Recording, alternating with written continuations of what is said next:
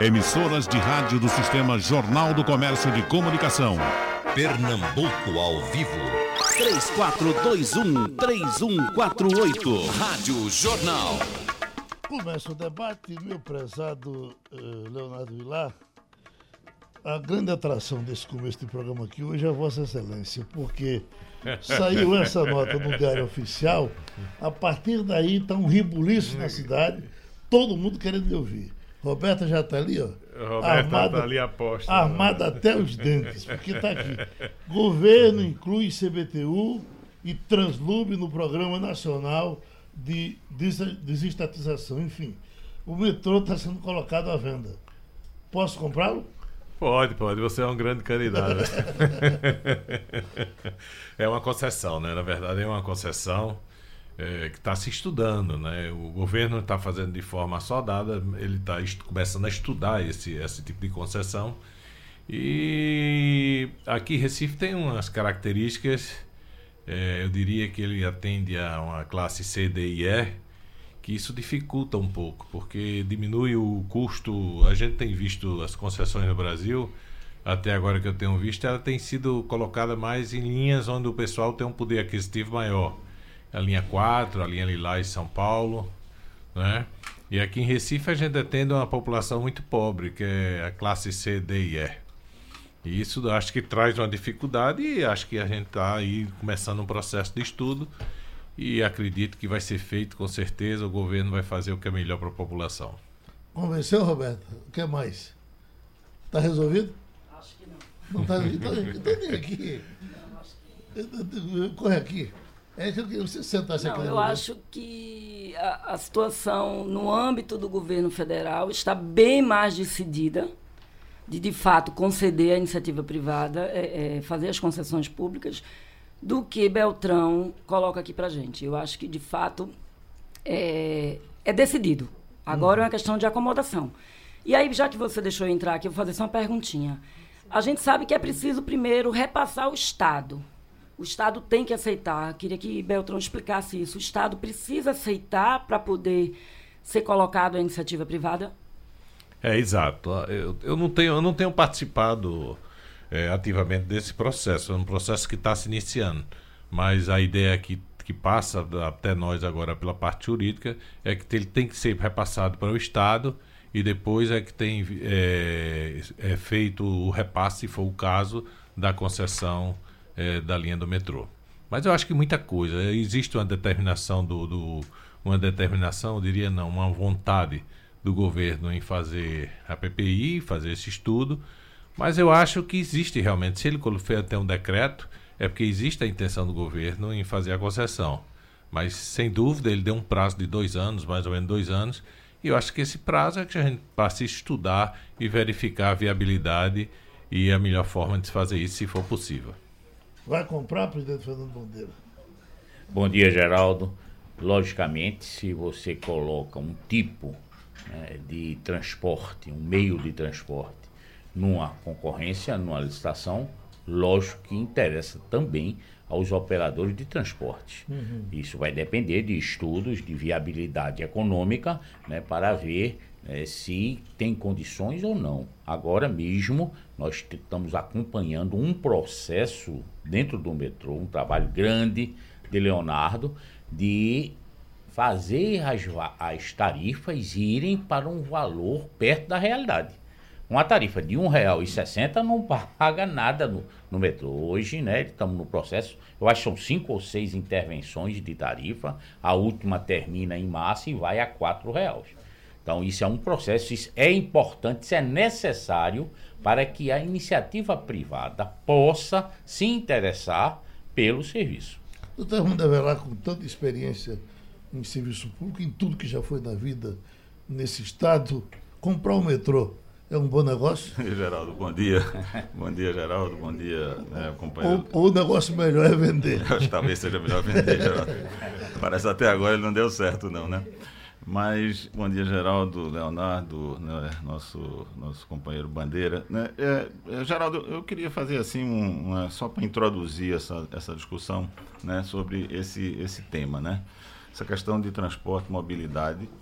É, a, nunca foi um tema muito bem tratado né, no Brasil. Né? Você tem problemas assim né, segmentados. Primeiro, né, a ausência completa de planejamento das cidades. Né? As cidades não foram planejadas, né? ninguém, ninguém pensou né, de que um dia ia crescer, de que um dia tinha que priorizar o sistema de transporte, a mobilidade, etc. Então, toda vez que você vai mexer num assunto, né, é um transtorno, é uma, é uma, é uma incapacidade total, né, porque aquilo não foi pensado. E os exemplos são muitos, você pode procurar qualquer município ali. A Estrada da Batalha, para não falar lá de Olinda, que eu estou por lá, mas uhum. na Estrada da Batalha, né? Para que você pudesse fazer aquele corredor ali da Estrada da Batalha, foi um verdadeiro parto, né? Você desapropriou centenas de imóveis, etc e tal para que você pudesse viabilizar aquele corredor, aquele corredor sul. Depois, a incapacidade total né, de investimento de estados e municípios. Né? Uhum. Essa questão da, né, do bolo tributário, né, da repartição da, da, da, da, riqueza do Brasil, precisa ser revisto urgentemente. Nem estado nem município tem nenhuma capacidade de fazer investimentos planejados de, de médio e longo prazo. Uhum. Né? E aí fica a mercê de um dinheirinho que chega aqui, de um dinheirinho que chega ali, né? e não faz o planejamento, nem tem o dinheiro para fazer o investimento. Depois, o governo federal. A ausência de política total nesse assunto. Nenhuma política. A gente pensou em política nesse assunto. Há muitos anos, né, o embrião foi o GIPOT, tratava e planejava essa questão né, da mobilidade, do sistema de transporte, de alta capacidade, etc. Depois disso, fecharam essa instituição né, e nada ficou. Aqui na nossa região, né? Ainda ficou um órgão metropolitano que tinha um sistema único integrado, etc. e tal, um embrião que é o que faz com que isso aqui ainda rode com alguma, com alguma eficiência. Não sei, por isso que você, assim, a gente está acostumado. Eu presidi a MTU durante algum tempo e a gente sempre diria, dizia a menor tarifa do Brasil. Acho que você deve ter ouvido Sim. muito isso. Isso é fruto de uma certa lógica que isso aqui tinha. Mas não tem política nenhuma, Geraldo. Nenhuma. O governo federal não sinaliza para nada. Diferentemente, por exemplo, saúde. Tem problema em saúde, tem problema nos postos, tem problema de falta de medicamento, mas tem uma política, tem um sistema único de saúde, falta dinheiro, mas tem uma política de educação, tem o Fundeb, etc. Transporte, mobilidade, zero. Zero de, de, de política nacional sobre isso. Né? Então, planejamento, incapacidade de investimento de estados e municípios, política nacional, zero. Né? Num assunto que ele é central né? Uhum. Central. O cara, se não se movimentar, ele não estuda, ele não vai para a saúde, ele não faz desenvolvimento, ele não faz nada, não trabalha, não faz nada. Então, tá?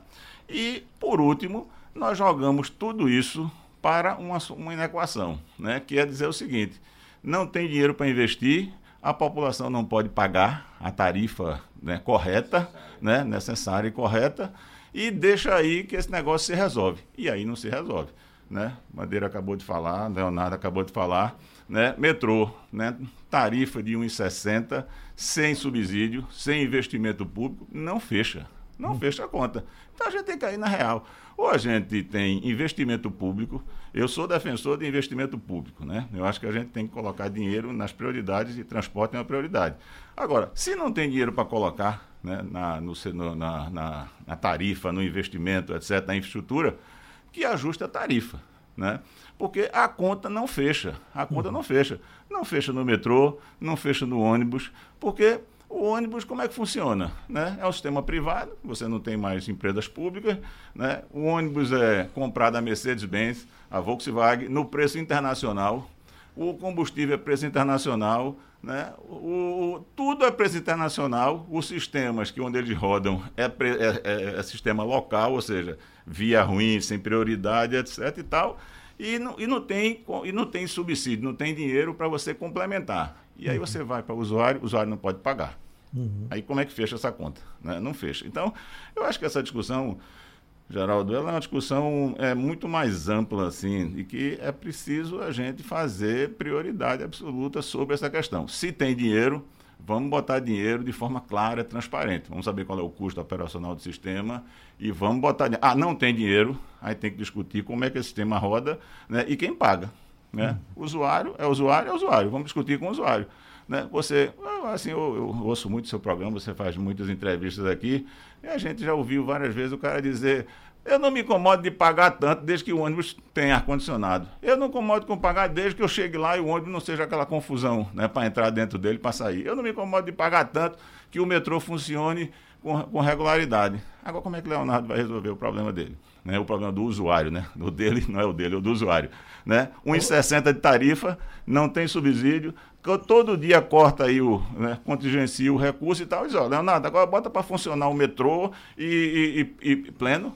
Mas eu não sei se é por conta da crise, doutor, que ultimamente só tenho escutado o cara dizer, eu quero pagar barato e ter bom. É isso. Então uhum. é, é, por isso. É, é, essa, não é, é a uhum. crise também. Né? Então a gente, a gente ficou numa situação que ou a gente conversa seriamente sobre esse assunto, né?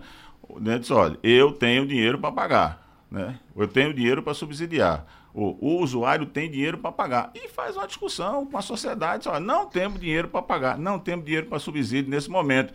E vamos abrir isso com transparência. Né? Uhum. Né? Com transparência. Presidente Bandeira, quando eu estava fazendo a chamada, eu digo, o que é que eu boto aqui para os ônibus? Aí eu botei a crise das empresas de ônibus. O senhor nunca me disse que as empresas estavam em crise. Mas se a gente deduz que você está perdendo passageiro para o desemprego, está perdendo passageiro para o Uber, um dia desse, tá, quando saiu aqui um número enorme de. Eh, saiu uma pesquisa, eh, o senhor deve ter de cabeça, um número enorme de, de passageiros perdidos nos últimos tempos. Uh, a minha conversa na redação, a ministério não é que a gente está tá fazendo Uber. Junta-se todo mundo, é, paga, faz uma cota e vem de carro para a cidade e volta, enfim. É assim que me dizem os que usam mais ônibus aqui. Ah, então o senhor está perdendo para moto, perdendo para bicicleta, enfim, a, a, a, as empresas devem estar enfrentando uma barra, não?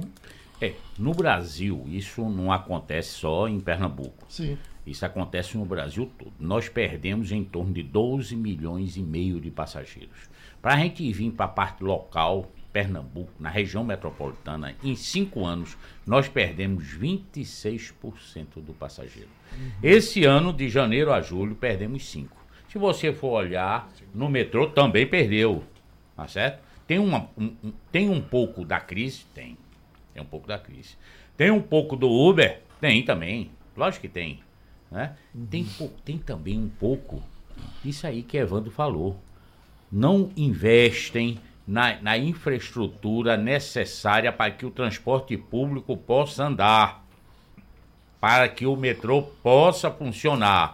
O que acontece? O onde fica preso, no caso nosso, né, ficar preso no engarrafamento, não anda. Isso afasta o cliente, porque ele tem horário, ele tem hora para chegar no trabalho. Uhum. Esse, todos esses fatores juntos, a crise, as concorrências da moto e do Uber, e não ter a prioridade na via, faz com que a crise aconteça no sistema público e ela perca passageiros. Quer dizer, continua, quer dizer, a gente, achou, né, a gente achava no final do ano passado que ia estancar essa queda, mas a queda não estanca. E você diz assim, é Pernambuco, é não. É o Brasil todo. Toda, você faz a reunião nacional com os dirigentes nacionais de transporte, todo mundo já para impressionante quando é que vai parar isso. Então, urge, né, os governos, os empresários, e aqueles que dependem do transporte, como o Evan disse, toda a sociedade depende, se é o aluno, se é o hospital, se é a fábrica, se é o comércio, todos dependem.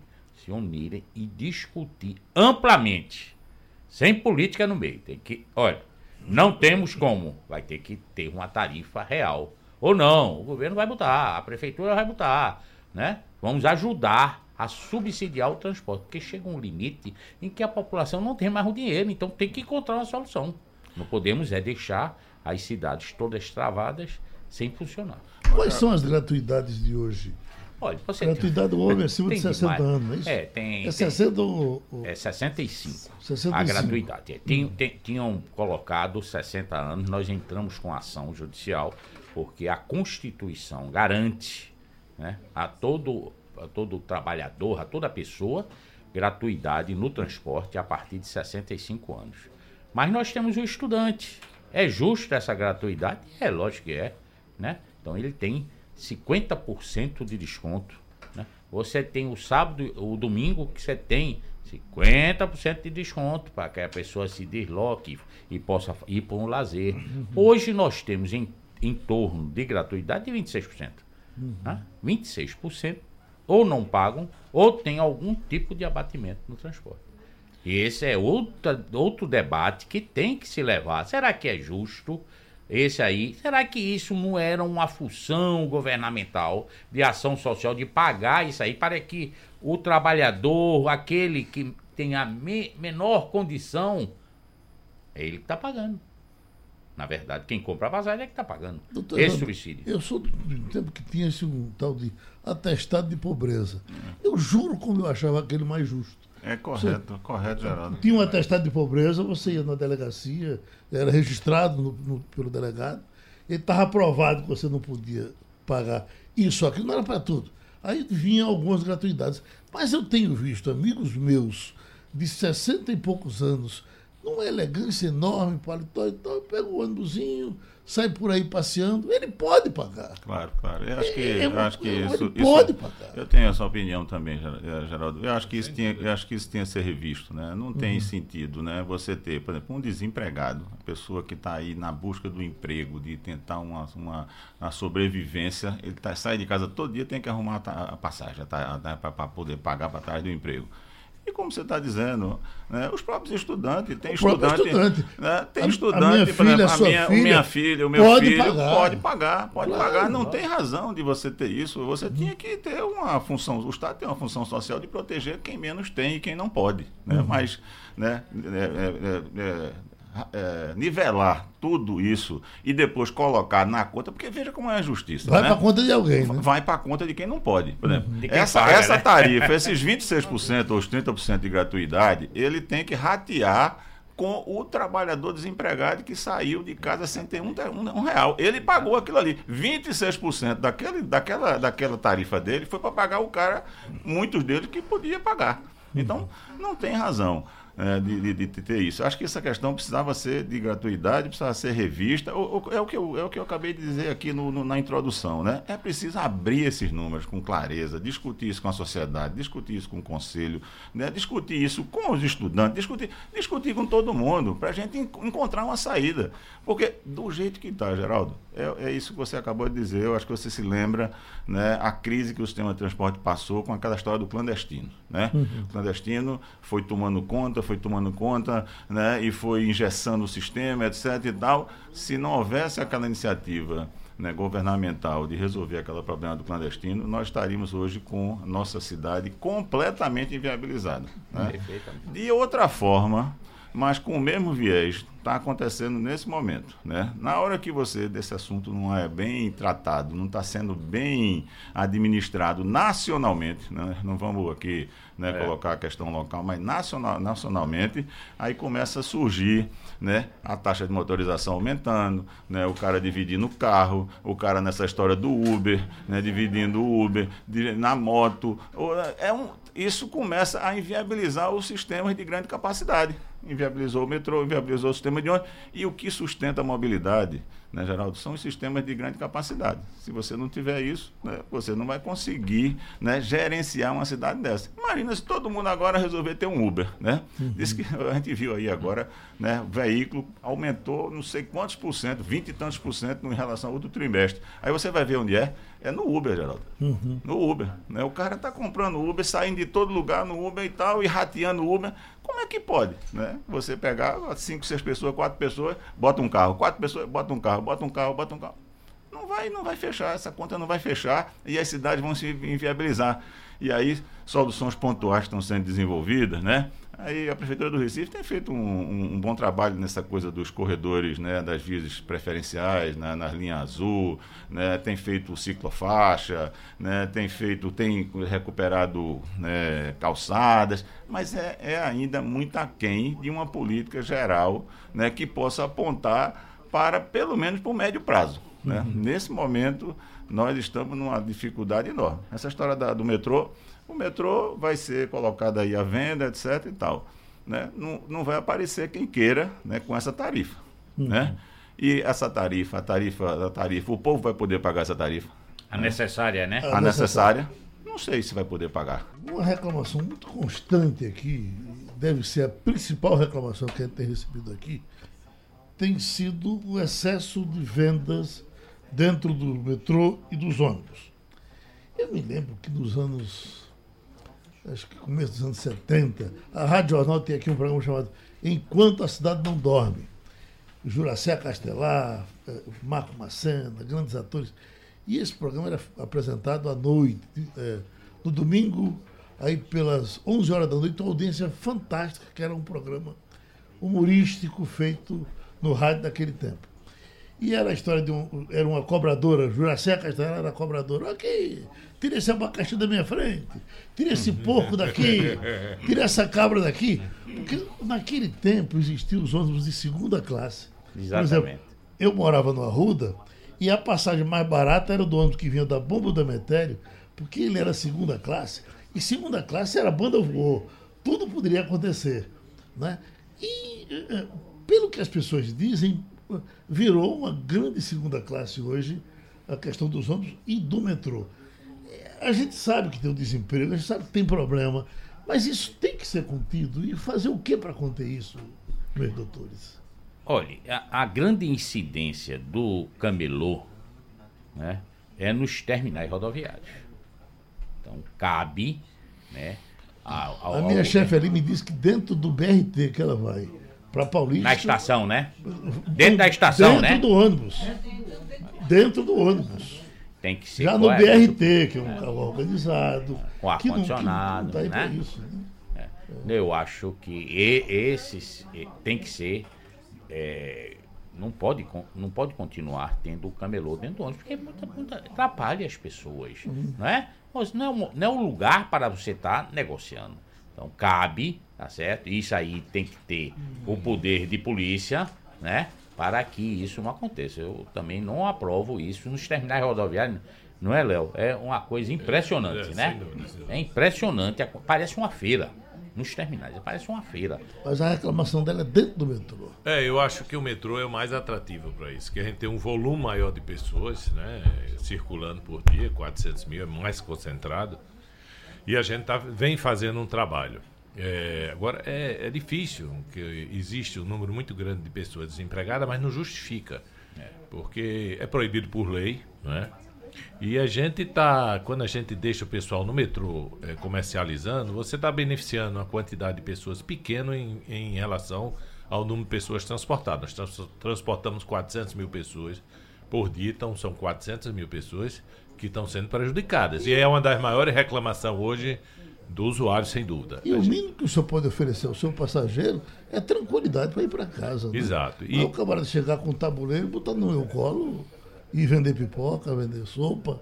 Exato. E hoje a gente está tendo um trabalho, hoje a gente já está tendo a consciência também, o apoio eh, da Polícia Militar, eh, do governo, que a gente está tendo agora já operações que a gente fez essa semana, inclusive no Barro, eh, na tentativa de coibir essa, essa ação. Dentro do terminal Dentro do rodoviário, tempo, nas é, redondezas. Toda, eh, na redondeza e no próprio metrô, nas estações, isso a gente está tentando coibir ao máximo essa ação. Na verdade, o metrô hoje ele tem poucos recursos, embora é um dos maiores investimentos nossos eh, no metrô hoje, dentro do orçamento, que é limitado, é com segurança. E envolve aí a retirada dos, dos ambulantes.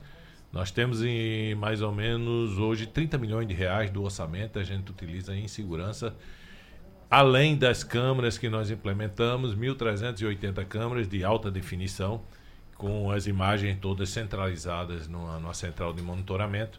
E está nos ajudando bastante a resolver problemas de, de, de, de segurança e o do camelô. Mas a gente tem- é, é uma batalha que está se iniciando e é uma batalha longa, a gente sabe disso. É. Doutor Evandro, a crise existe, todo mundo sofre com ela, ninguém quer ver ninguém passando fome, o cara está desempregado, tem que ter um espaço realmente em algum lugar para ele sobreviver, mas não é destruindo a cidade que a gente resolve nada. Não, claro, daqui- claro, claro que não. É Favelizando o mundo todo. É, né? porque, porque isso não resolve também, né? Porque esse mundo de gente, ela, ela, ele termina não comercializando também. E às vezes até tem até prejuízo, né? Porque compra mercadoria e não vende a mercadoria, é apreendida, etc. Então, Então, é, a gente teve, tem, tem exemplos aí, né? Acho que você, nós falamos aqui, você falou essa semana aqui sobre ali o, o mercado de São José, né? Aquilo, é. aquilo, aquele negócio, você não via mais o mercado, É né? verdade. Aquilo ocupou ali, ocupou, ocupou, e aquelas pessoas não conseguiam nem sobreviver mais Esse- daquela, esse- daquele esse- comércio. Esse, esse meu companheiro disse que foi ontem dar uma olhada lá. Disse que está a coisa mais bonita que ele já viu é. naquele pedaço, Exato. só com a desocupação. E em né? todo lugar, o mercado, o mercado, aí o mercado fica atrativo, as pessoas passam aí, né? Isso, isso a economia começa a girar com mais racionalidade. Agora, é, isso a gente, né? é, deixar que essa coisa também ocupe e domine a cidade por conta da crise não, não justifica, né? Um sistema desse de transporte dentro do ônibus mesmo, o cara com aquele tabuleiro, né? Dentro do metrô, é, é preciso né, ter né, consciência com essa questão aí social, desemprego, etc e tal, mas não é flexibilizando isso que vai resolver. Se fosse, Geraldo, até que a gente podia só, resolve. Então vamos, vamos flexibilizar, mas não resolve. Não resolve. Não Piora. resolve. Piora, piora, porque desorganiza, desorganiza o sistema e, e termina né, não operando o sistema, não, o cara não sobrevive daquilo. Né? Então, acho que a fiscalização, vigilância, né? a gente teve aqui, acho que um bom exemplo no metrô, né? não sei, acho que você se lembra na época que estava lá na área de segurança, né? aquele coronel, coronel Meira, Meira, Meira, né? Meira. Aí houve uma ação intensiva lá e tal. Eu nem, nem analisei de- de- do ponto de vista da operação em si. Mas a gente sentiu que dentro das estações houve uma redução muito grande né, de, de, de, de comércio, desse comércio informal. Né? Mas eu acho que tem que, tem que ter, não, não adianta. Vamos resolver o problema do desemprego um né, com atividade econômica e não flexibilizando a informalidade. Luciano Araújo está com um pedido aqui, né, de Casa Amarela. É, pergunte ao seu Leonardo por que o Metrorec não colocou uma estação na Arena Pernambuco. É, na época a decisão, ah, quem define onde vai ser colocado a estação, como é que vai ser o meio de transporte, não é o metrô, né? E na época ficou definido pelo governo federal e junto com o governo estadual que a ideia era a gente ter Cosme Damião, melhorar a estação do Cosme Damião e atender através de ônibus. Foi o que ficou definido na época. Hum. E como é que o senhor está enfrentando a marginália dos domingos? Que aí não é o desemprego, aí é a bandidagem mesmo com essas torcidas organizadas. É, a gente Que tá- quebram tem- tudo. A gente passou um tempo, um bom tempo sem ter problemas. Voltamos a ter problemas nessa, nessas últimas, no último mês, né? É, a gente montou uma estratégia junto com a polícia militar e a gente melhorou muito.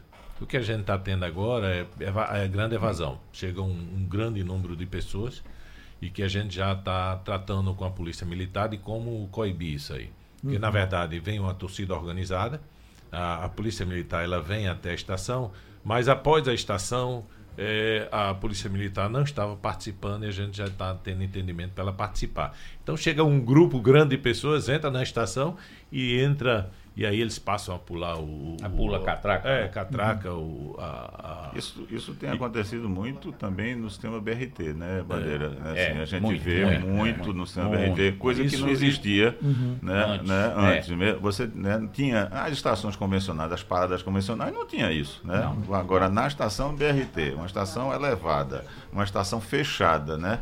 E o que a gente assiste de. de de Eles pessoas entram- entrando por todo lugar, por cima, de lado, do Pela e tal, lateral. pela lateral. É um, Risco é imenso. um risco enorme de acidente, né? Isso é, um, né? É, uma eu- eu- desordem. Eu acho que isso é um problema de permissividade que a gente teve ao longo do tempo. A gente perdeu esse. esse É verdade. Não é? A É gente perdeu no Brasil o respeito às leis, o respeito às instituições. E a gente está procurando resgatar isso. Acho que faz parte de todo esse processo que hoje o Brasil está querendo evoluir, buscar uma seriedade mais em todos os aspectos. Eu acho que isso é esforço. Todos nós temos que fazer esforço e buscar que aquela pessoa que paga o seu dinheirinho hon- honradamente, ele não veja pessoas que estão querendo usufruir é, dos serviços públicos, do, do que é que seja, sem pagar nenhum tostão. Acho que ele está ferindo, tá Geraldo, ferindo, inclusive, as coisa- pessoas honestas do país. Presidente Bandeira, algumas coisas que o Recife era livre. Por exemplo, a gente ia para o Rio de Janeiro, era comum aqueles, aqueles camaradas andarem por cima dos ônibus. Isso aqui eh, eh, aconteceu raramente e terminou sendo dominado. Nós não Dominado temos completamente, isso com né? frequência, Isso aí né? não tem. Mas uma coisa que assustadora é um ônibus pegando fogo. Eu não sei como é que se queima um ônibus. Se eu for tocar fogo no ônibus, eu passo seis meses e não, e não consigo queimar. O que é que está acontecendo? Tivemos já dois. Foi acidente normal aquilo? Não, na verdade, não foram dois. Nós tivemos quatro, Quatro. quatro é, ocorrências no mesmo tipo de chassis. Quer dizer, né? Então, pegamos, a, a fábrica veio aqui para é, verificar o que, é que está acontecendo. Porque o ônibus era 2018, não tinha como, né? Você dizer, não, a manutenção, a manutenção das empresas é bem feita, é boa. E quatro ocorrências no mesmo tipo de chassis. A, a fábrica Volkswagen veio aqui, ficou dois ou três dias, fez toda uma perícia, tá certo? Eles estão vendo junto com as encarroçadoras, porque você compra o chassis e depois em cima vem a carroceria, que pode ser Marco Polo, que pode ser Caio, né? Vários tipos de carroceria. E vendo com ela se na montagem houve algum procedimento que não ideal. Não recebi ainda, eu solicitei a fábrica, ela mandou três ou quatro engenheiros em loco para verificar, foram dois veículos da Cidade Alta, agora há pouco tempo, e um da Veracruz. Então, eles vieram aqui, fizeram todo o levantamento e ficaram de nos enviar o parecer, o, o que é que está na realidade acontecendo. Não é manutenção, é problema ou do encarroçamento ou do chassis. Tem uma pergunta de, de Roberta. Quem é que anda de ônibus? É, é, é, dos senhores aqui, e eu também, eu nunca mais andei de ônibus. Agora, eu tenho notado é que muitos, muita gente está querendo andar de ônibus, está necessitando andar de ônibus, porque você não tem mais onde botar carro. Eu tive que fazer alguns exames ali nessa parte ali da Ilha do Leite, e por mais de uma vez à tarde eu saí com o carro, parei no estacionamento, dois, três, está lá a placa, lotado, lotado, lotado. Não cabe mais. Ah, ah, ah, ah, evidentemente que com algum jeitinho, se a gente for de ônibus, talvez fique mais fácil.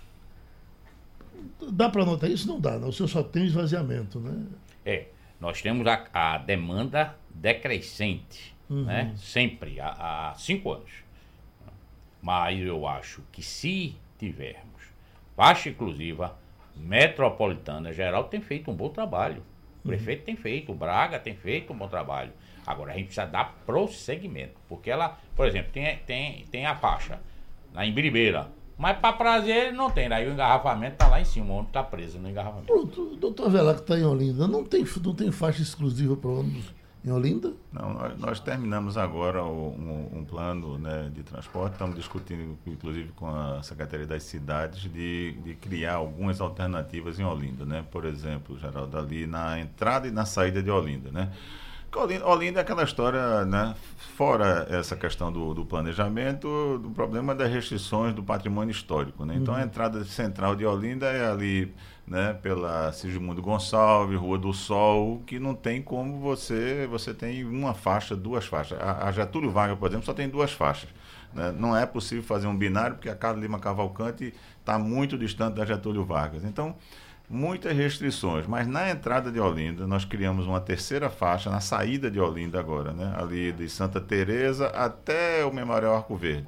Eh, nós vamos eh, o, o plano o plano de o, o plano de transporte prevê a- uma, já uma faixa exclusiva ali na, na saída de Olinda. E nós estamos discutindo a ampliação da, da, da terceira faixa na entrada de- da saída de Olinda que já já tem um, um engarrafamento enorme ali na, naquela entrada. Então aos poucos nós estamos vamos dizer assim tentando encontrar alternativas no sistema viário que Olinda, especialmente, tem as restrições de, de, de, de- de falta de, de caixa, vamos chamar assim, né? de, de, de espaço. Né? Se você chegar na Getúlio Vargas, por exemplo, né? que só tem duas, duas, duas faixas né? indo e duas voltando, se você botar uma exclusiva de ônibus, ninguém, ninguém passa mais, ninguém se entende mais naquilo ali. O presidente, faixa exclusiva de ônibus, o senhor tem em que percentual mais ou menos no Recife?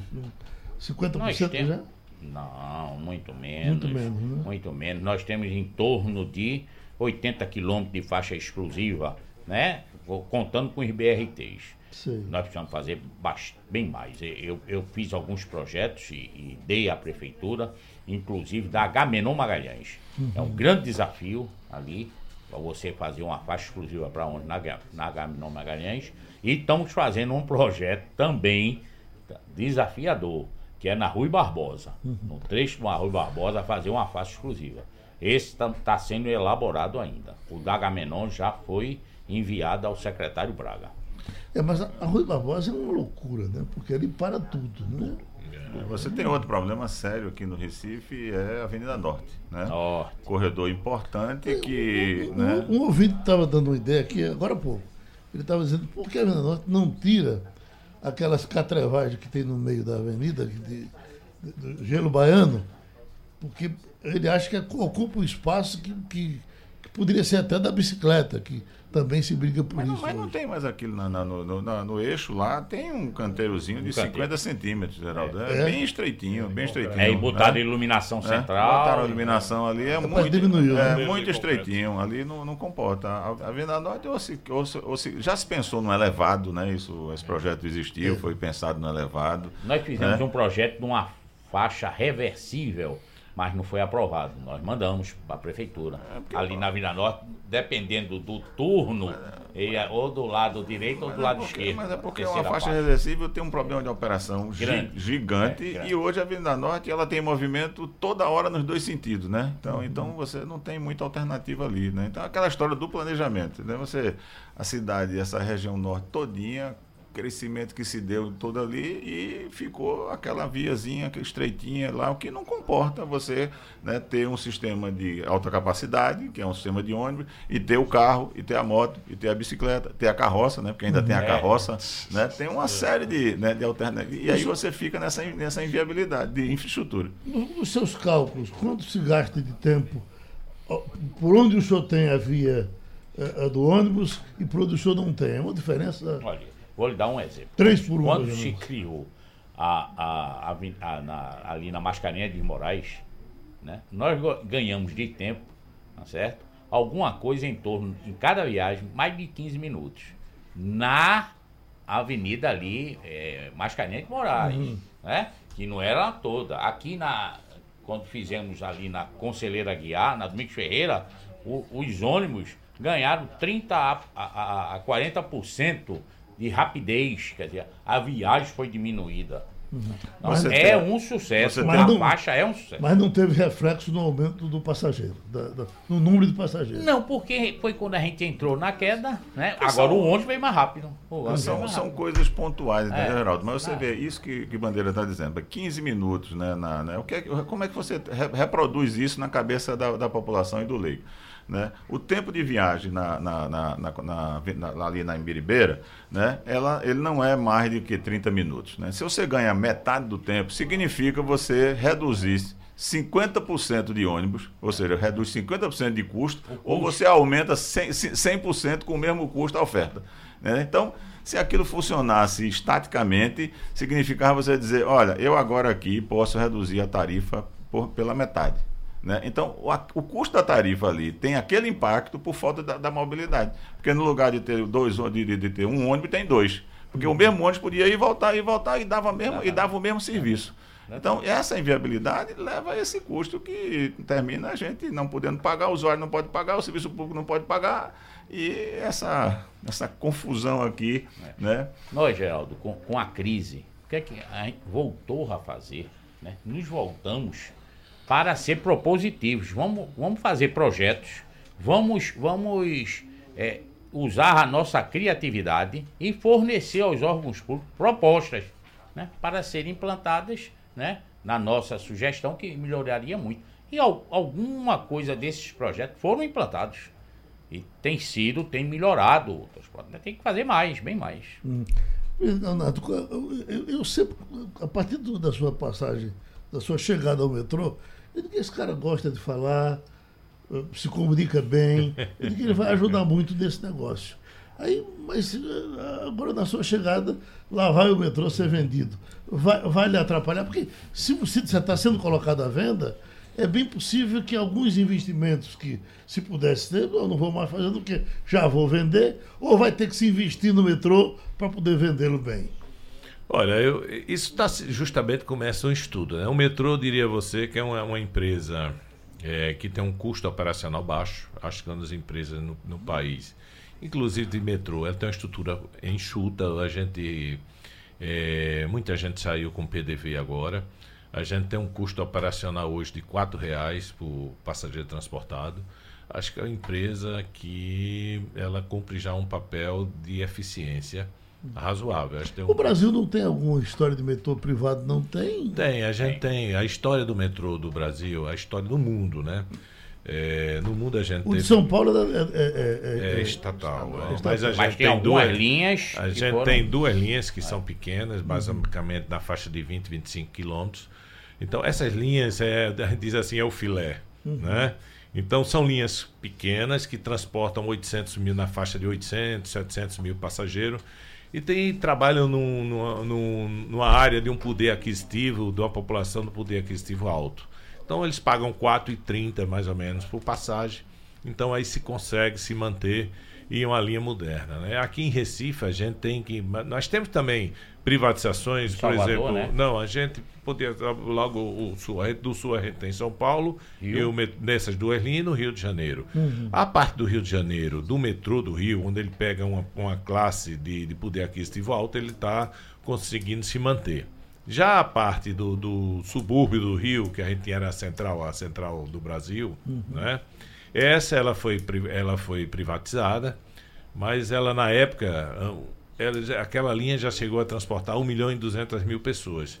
E até hoje ela só transporta, embora tenha crescido o número de pessoas, né, a população, só transporta 300, 400 mil, já foi passado por várias empresas e não é um sucesso. Eu, eu, eu comparo ela muito aqui com o metrô do Recife, que a gente justamente atende, como lá, atende uma classe de, de poder aquisitivo baixo. Então, eu vejo assim mais um sucesso para concessões de locais onde a gente tem uma demanda alta, já, já, já real, né? consolidada, real, e que tem um poder aquisitivo alto. Esse é que eu vejo um sucesso. Privatizações, por exemplo, a Transnordestina aqui no Nordeste foi um fiasco. Ela acabou com a, com a nossa rede, o pouco que tinha já da nossa rede ferroviária. Então isso está sendo analisado pelo governo.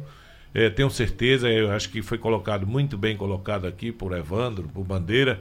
Eu acho que tudo isso passa por um planejamento, porque senão a sociedade pode pagar caro. E geralmente, no caso principalmente específico que a gente tem no metrô, a gente fica preocupado que é justamente uma população de baixo poder aquisitivo. Você veja que hoje, é, quando a gente vai chegar a quatro reais, Em na março, verdade, né? é, em março, mesmo chegando a quatro reais em março, o que o, o usuário está pagando em média por passageiro, por passagem, ele vai pagar mais ou menos 1,30. Isso por quê? Porque mais da metade dos usuários do metrô não pagam o metrô. Quando, a gente, quando se pagava em 60, a gente ficava com 30 centavos. Então tem esse aspecto. Mais da metade. Mais da metade, 56%. É. Então, para você é, ver. É pela integração. É, né? paga na Né? integração. Pela Quem, integração. quem vem do ônibus e entra no metrô não paga. Não paga. Que é diferente de todos os metrôs na, na, e o- dos demais metrôs do Brasil. Então, a preocupação é essa. Por que, é que a passagem aqui de, de, de, de ônibus é uma das mais baratas do Brasil? Porque todo esse transporte que é feito pelo metrô, ele, ele, ele é subsidiado pelo metrô. Não estou dizendo que está subsidiando a empresa de ônibus, que não é verdade. O que está subsidiando é o passageiro, porque ele está pagando uma passagem baixa.